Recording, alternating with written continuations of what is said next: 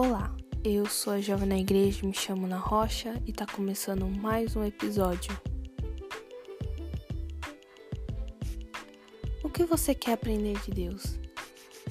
Às vezes, me pega em minhas orações pedindo ao Pai que me ensine algo. Existem várias maneiras pelas quais uma pessoa pode aprender, como também há várias maneiras que Deus pode nos ensinar. O nosso cérebro aprende 10% lendo, 20% ouvindo, 30% observando, 50% vendo e ouvindo, 70% discutindo com os outros e 80% fazendo e por fim 95% ensinando aos outros. A palavra de Deus é suficiente para o teu aprendizado com ele. Tudo o que quiser aprender de Deus, suficientemente a palavra está à mercê. Hoje em dia no Brasil, é de certa forma, abre aspas, fácil estudar a palavra, fecha aspas, uma vez que temos livre acesso a ela, diferente de alguns países, e temos muitos meios e materiais à nossa disposição também.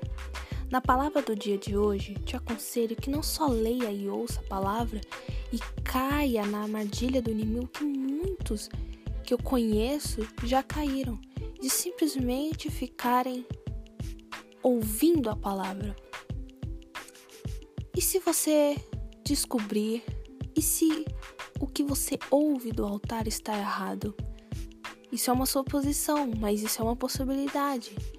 Porque eu conheço muitos que por diversos em diversos assuntos e temas que a gente pode tratar aqui no episódio, aqui nesses próximos episódios, aqui no podcast,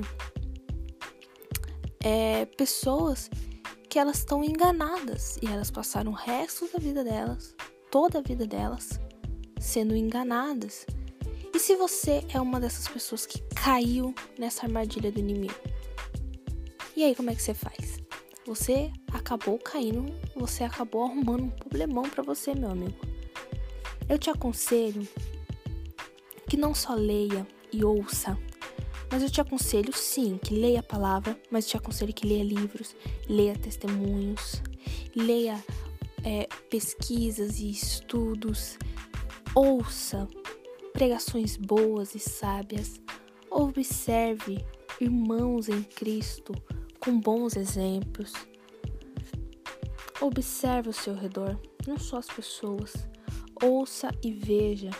Discuta a palavra de Deus com pessoas mais entendidas, mais sábias que você. Pergunte, tire suas dúvidas e depois vem o que a maioria, inclusive eu, acho a mais difícil. Pratique e faça. Pronto, agora ensine as outras pessoas. Não guarde o que você sabe e aprendeu somente a você. Compartilhe, anuncie. O Evangelho é para ser aprendido, praticado e compartilhado. Primeiro, aprenda. Segundo, compartilhe.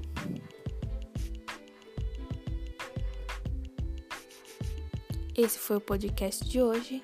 Espero que você goste e até a próxima.